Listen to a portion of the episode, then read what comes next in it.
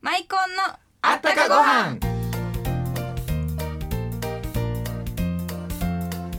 皆さんこんにちはマイコンのコウハラ若旦那のコウハラ森堂ですこの番組ではご飯にまつわるあったかエピソードと川柳をお届けしています本日は舞台女優の三島由里子さんをゲストにお迎えしていますあーたうちの足の心配せんとっていう某 CM の社長の奥さんのイメージが強かったかもしれませんがところがどっこいテレビ早々期から時代劇女優でありながら今でも舞台をこなしているんですよ今回はその美の秘訣を重点的に聞かせていただきましょう肌も綺麗でしたからね女性にとっては見逃せない放送になりそうですねそうそう三島さんは白ご飯が大好きなんでマイコンがあったらおかわりして止まらないって言ってましたね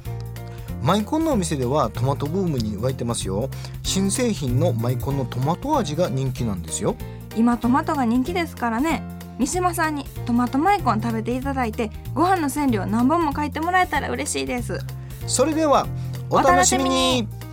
マイコンのあったかご飯この番組は天然酵母の贈り物マイコンのコウハラがお送りしますこんにちは庄司花江ですうちこのマイコンすっきゃねマイコンあったらね白ご飯なんぼでもいけるわ今日のお昼も白ご飯にマイコンと思ったらもうあらへんやないのまた買いに行こうこんにちは庄司花江です元気の秘訣はね美味しいものいっぱい食べていっぱい笑うことなんよマイコンは健康のことを考えて作っているからぎょうさんご飯も食べれるねマイコンで毎日元気幸せはい先週に引き続き三島由里子さんにお越しいただきました、はいこんにちは。こんにちは先週はあのええ文楽劇場の話で盛り上がって、ああそうですね。はい、ありがとうございます。まあしかし私この暑さが本当に嫌いなんですよ。あの夏夏ね、ええこうまあ普段格好して街歩いたりされるんですか？え買い物に行ったり。行きますよ。え行行きくんでますす。か行きますよ。それは行きますよ。ええ、えうんもう三島さんサインくださいって言われいるやそんなことはないですよ。わからない私はね一番一番分かってしまうのはね着物着てうんいたら割と分かっちゃうんですけど。あほんならわ苦ざ手と着物着やんと。いやわざとじゃないですけどね普段普段着の格好して着物着てたらやっぱり電車乗ってたらもうなんかひそひそって言われるんですけど、はい夜の時はもうわからないから結構あの地下鉄も乗りますしねあのえ地下鉄乗るんですか？乗りますよえ今度はマイコンのコマーシャルわかるじゃなあいで見すか。て見て見て見て見たことあります見てあ りますうん笑ってますは、はいそこではここで毎週恒例の川柳をお願いいたします。いわかりましたちょっと用意してございますのででは顔よりも食事の好みで長続きゆり子わかりますかえ誰とですか？誰と長続きするんですか？ いや私ね結構ねあの小福井じゃなくて麺食いなんですよ。食いなんです麺食いなんですよ。あ私は男性の相性は食欲。食事の方このが食事の好みで食事はいいけどその人はとは長続きするのは麺食いなんだけれども食事の好みが合わなかったら私はあまり付き合いたくないなっていう。えなんかそうなんか食事で占いができそうです ね。この人はこういうタイプやなってわかりそうないや感じです、ね。こういうタイプじゃなくてやっぱりまあそれはわ私は割とあのあっさり系なんです、うんこう見えて、はいえー食べるのはねだからそのまあうん和食系和が食系のおまあもちろん、まあ、あっあさのりイタリアでも何でもいいんですけれどもでも、うん結究極はやっぱり白いご飯と、んあのご飯が絶対好きなんですあよほ。な男性でもう肉食系はダメなんですね。そ肉ばっうかでりすそう食べでるす。よ焼肉行こうとか。いやもうダそメれやはもうそれはもういい。だからそれは一年に一遍ぐらいはいいですよ。お肉でも、でもしょっちゅうね肉肉って言われると嫌嫌だし、それから私があんまり美味しくないなと思うものも美味しい美味しいとか言うとちょっと嫌なんですよ。合でもわないなと。でも時代劇のね、一緒にやってる男優さんはやっぱり皆さん肉食系でしょ。いやあのねあんまり私たち仲間同士でご飯を食べに行くことはないんですよ。そうえそうなんですか。そうなんです。あのまあ、昔の話ですけどね。えあそのんなもうすっごい大大ね、ベテランの銀幕スターに囲まれた中で。いやいやあのあの人たちはみんな仕それぞみんなそれぞれですそれでその仕事が終わってから、えー特別に誰かと食事に行くとやっぱり会社ではあの私はニューフェイスというねシステムの中で育ったんで、会社がお金をかけて育てたうんうんうん女優なんですよ、元は元はといえば。うんうんですから男の、まあ、男優さんにしてもあのう裏方の人でも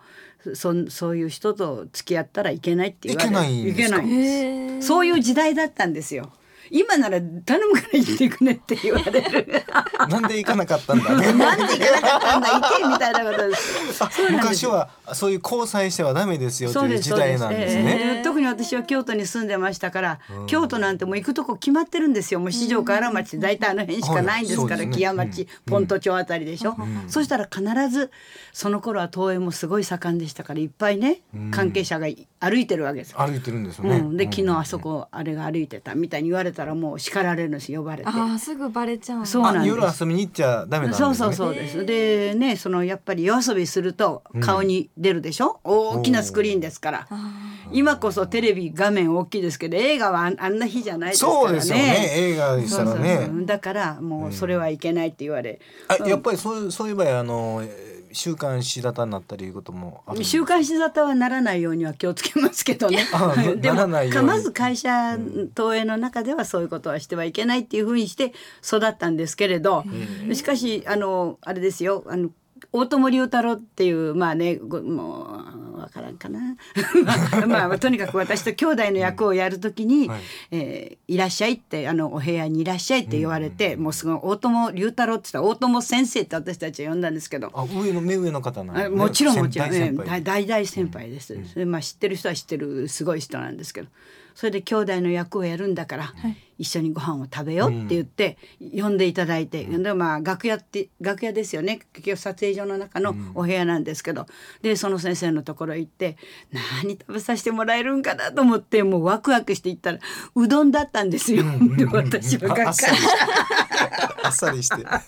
そうそういうがっかりみたいなのがありますあと若山富三郎さんなんかは、あのやっぱり部屋へ来てご飯食べようって、まあこれは何人かで呼んでうなぎなんですよ、このうなぎはすごく今年うなぎ高いですよね、その頃でも大きなうな重だからやっぱりその食べるものっていうのはすごく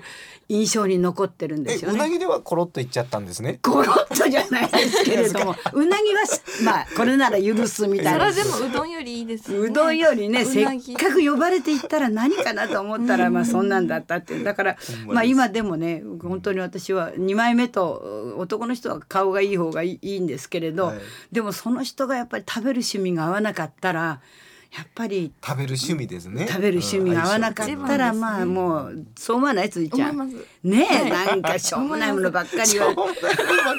自分ばっかりやっねぱりね美味しいもの一緒に美味しい俺ってこれが好きなんだとか言ってもうそんなねそそうですよねればっかりねって言ったらもう嫌になるでしょ、ううん嫌んになりますねだからやっぱり食事の好みで長続きするという、えー今日の一句でございます。大占領いただきました、はで今度のあの文楽劇場のね、はいそうですねあのその前にね、あの以前は近松門左衛門 はいはいのそうですえっと世話物って言うんですけど結局街の中で起きやってましたよねた事件事件がまあえテーマになったあの心中事あ件のえ江戸時代そうでのすね近松門左衛門の心中事件ねね、まあ心中そうそう、まあ心中とか目敵ってあの、えー敵妻討ち妻が浮気をしたって言ったらもう妻もその相手も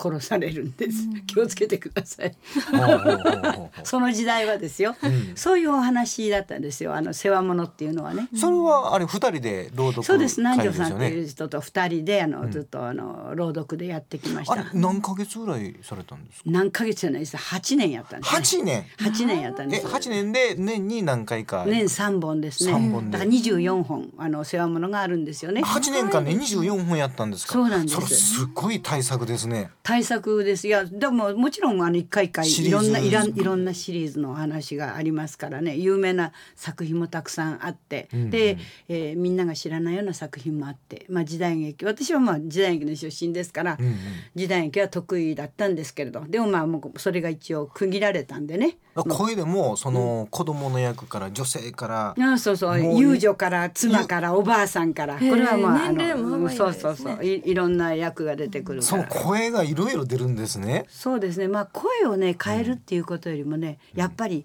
芝居の間間なんですよね。すべて、まあ、そうだと思うんですけれど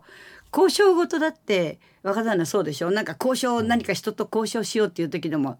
ただ喋ればいいんじゃなくてやっぱり相手の気持ち掴んでその間で喋っていくじゃないでなんすかか。呼吸というんですかそう呼吸それですだからそういうのであの、まあ、今までやったんですけど、まあ、だいぶ私も8年間勉強しましたのでほんなら今度は一人やっでぱりこ。う毎年毎年その観客が増えていくような感じ、そうですね最初本当にもうすあの少なかったですよ朗読ですもんね朗読ちとょっと本地読味な感じですそうそうなんかね動きがなくて眠くなりそうみたいに、まあ、思われるんですけれど、それがやっぱりリピーターっていうかね、リピーターになってそうだそうんだんこう抑揚ついてこうテンション上がっていくんですかね、まああのお客さんたちもあの、本当増えてあのその世界に入ってもらったというね今回ね9月にされるのはお一人でされるんです今度はあのい一応一人で今ち度ょっと今度13夜そうですねね9月の13夜で樋すけ口ど一葉さん原作のええ13夜、 13夜という作品まあ濁り絵とか竹比べとかいろいろねあ竹比べ聞いたことありますのいろいろ作品があるんですけどその中の13夜うんうん満月の晩とそいううことそうですそうねそうそうそ の日に月が輝いてるその日の夜に何があったかっていうことでございま出来事があったっすていねう。はい。